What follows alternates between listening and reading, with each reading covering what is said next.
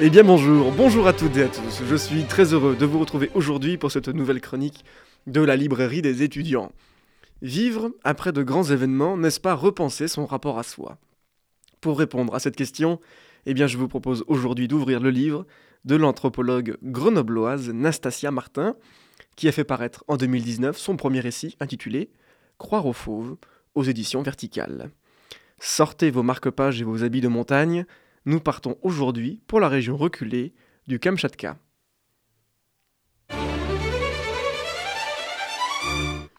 Ce récit s'ouvre sur un éveil, mais pas n'importe quel éveil. Ce n'est pas le récit de quelqu'un qui se lève le matin, ni le récit d'un éveil par rapport à une prise de conscience soudaine sur un sujet. L'éveil de Nastasia Martin est tout autre. Elle est couchée dans l'humus de la forêt du bout du monde, au cœur de la région du Kamchatka. Tout semble flou, presque trouble. Le monde qui l'entoure se compose d'arbres, de branches, masquant parfois le ciel. Et il y a peut-être un léger vent froid qui flotte autour d'elle. Une douleur vive s'empare d'elle, lui enveloppant le crâne. Elle n'est pas couchée dans la forêt parce que c'est le matin, ni parce qu'elle se réveille après un peu de repos dans l'après-midi. Nastasia Martin est couchée sur le sol de cette forêt, car elle vient de se faire attaquer par une ours.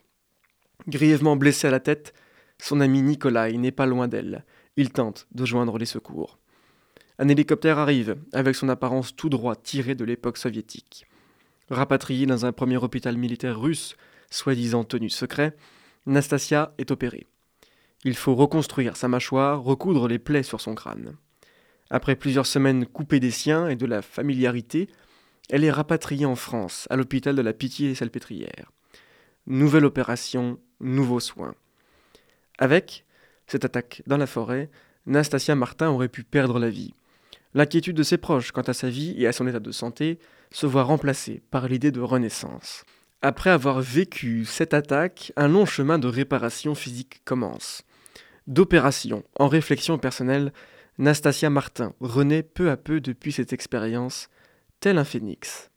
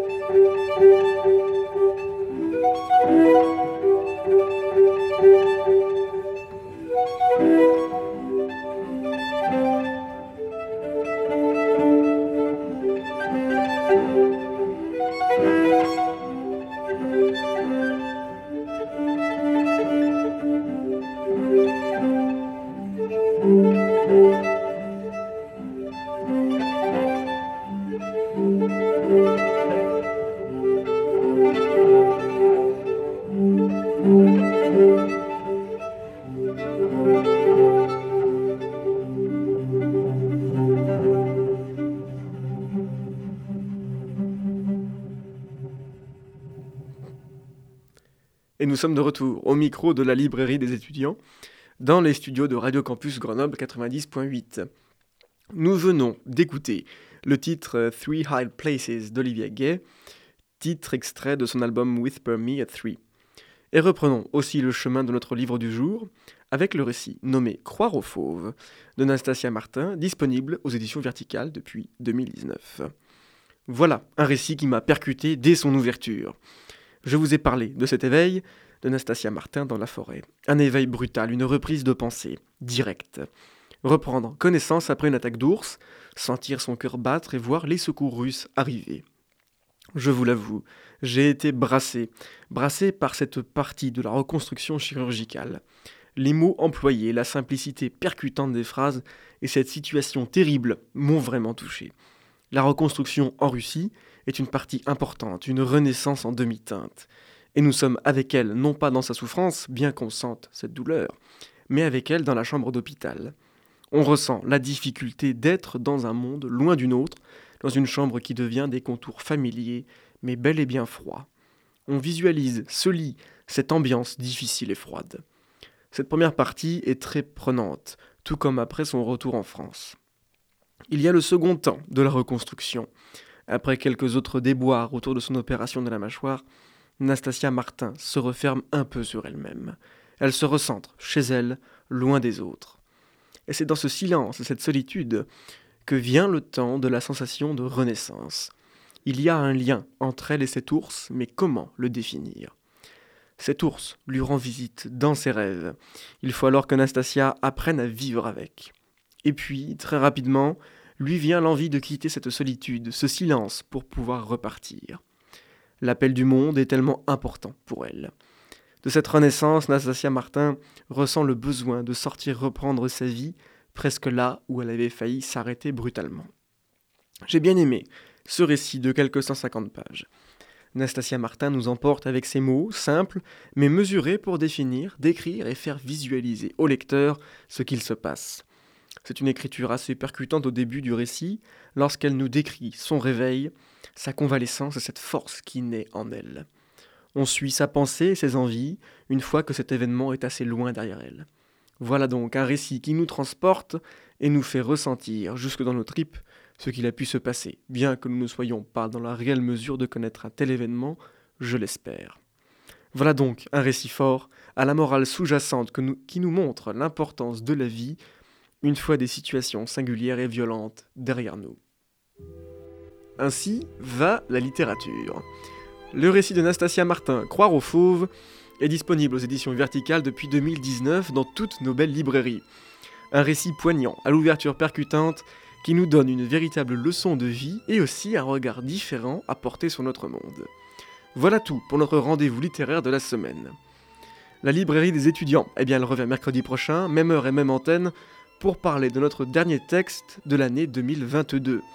D'ici là, vous pouvez bien sûr retrouver cette chronique et toutes les précédentes en balado-diffusion sur le site internet de Radio Campus Grenoble 90.8, rubrique La librairie des étudiants. Je vous souhaite bien sûr à toutes et tous une bonne semaine et surtout, le plus important, de très belles lectures.